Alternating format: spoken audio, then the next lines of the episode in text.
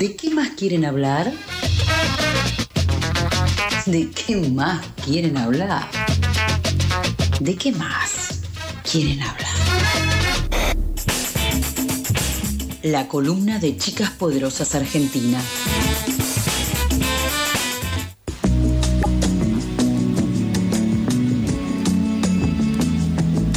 Y sí, yo siempre tengo ganas de hablar. eh, los jueves son un día para poder hablar. Eh, me gustaría saludar a, a la persona que nos mandó un mensajito hace un rato. Estábamos hablando del desayuno, estábamos hablando de cómo arrancar los días y nos avisaron que había cuando alguien trabajaba en un bar, despertaba y la persona esta iba al bar, lo primero que se pedía era un cafecito con un chorrito de Fernet, que me parece algo espectacular para poder arrancar la mañana.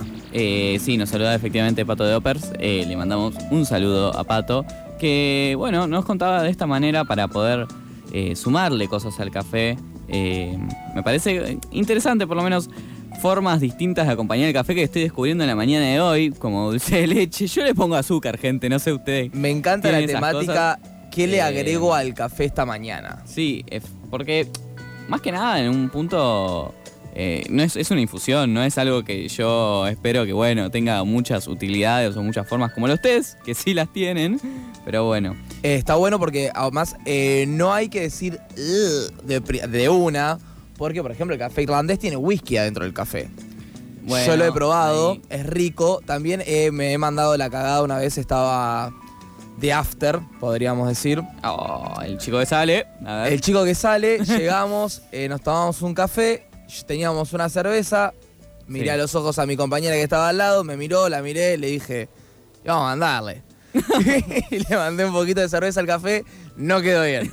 No quedó Ahí nada sí hay, rico. ya es dulce, agrio, amargo. Frío, caliente, todo. fue todo un bajón. Y Majo, ¿vos te estás tomando un café con fernecito acaso? No, no, no puedo tomar café yo, soy muy débil. ¿Cómo? ¿Qué, Oh. ¿Qué significa esto? Me, ha- me hace mal, me hace mal el café Ah. eh, al, al hígado y no puedo tomar café hace un montón de años, solo con leche y la leche tampoco me hace bien, así que eh, lentamente tengo que estar dejándolo.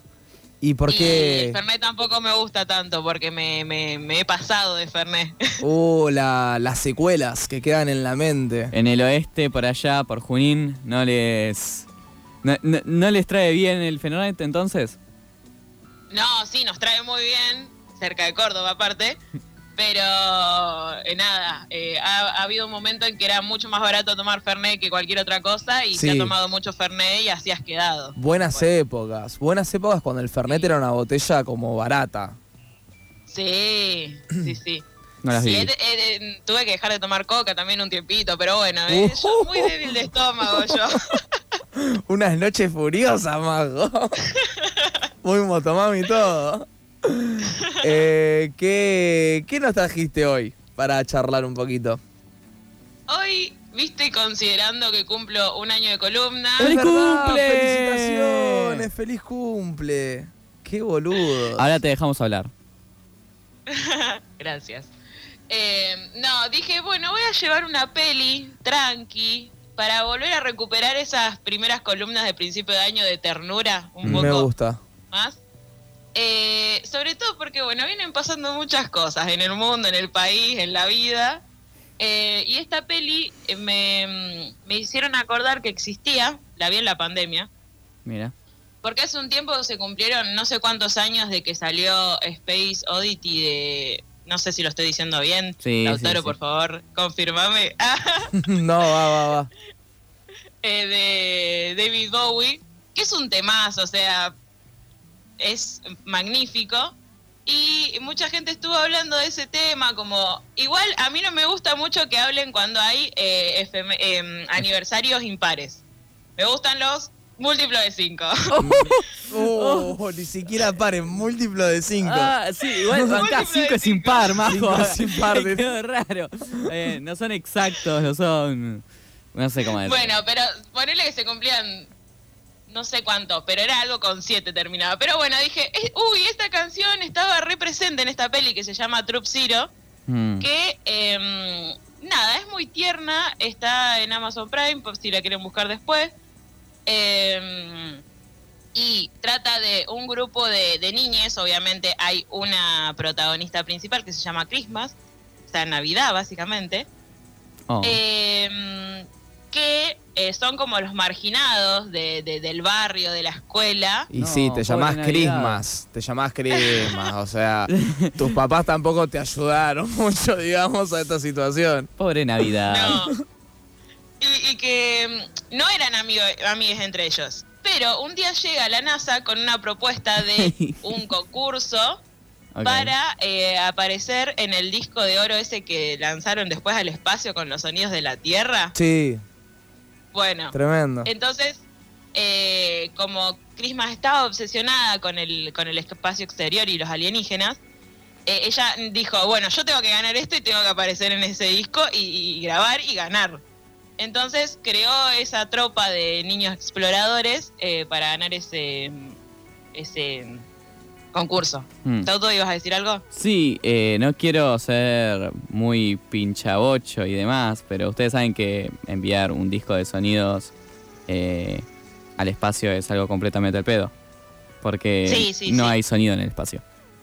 No, pero la idea es que lo, lo atrapen los extraterrestres, se lo lleven a su planeta o en sus naves espaciales con gravedad o con lo que sea y que puedan escucharlo. Bueno, esperemos que logren Por favor. eh, terminar con el vacío, que haya un aire, porque si no, no suena. no tiene dónde vibrar la, la onda. Claro, no tiene dónde virar. Mirá eh, qué científico que lo tenemos acá el Toto, ¿eh? Eh, bueno, Rolo que pasó una semana por, por mi día y bueno, así me dejó la cabeza. Saludos para Rolo. Pero bueno, eso. Yo creo que en los 70 eh, la gente esperaba que si alguien encontraba ese, ese disco, eh, lo encuentre en, en- en un planeta medio parecido, o sea, llegue a un planeta medio parecido a la Tierra. Claramente esa era la única explicación. Porque Sí, vieron que aparte bastantes narcisistas somos nosotros. Sí, imagínate que caiga de la nada ahora un meteorito con un cassette que ponele que podemos reproducir y que de nada tiene un montón de sonidos que no comprendemos y no entendemos. Tenemos Sería para espectacular. 4.000 años de teorías y solo nos estaban mandando, no sé, eh, Space Oddity, pero bueno. Sería espectacular encontrar el baúl de otra persona, tipo, de, de otra civilización.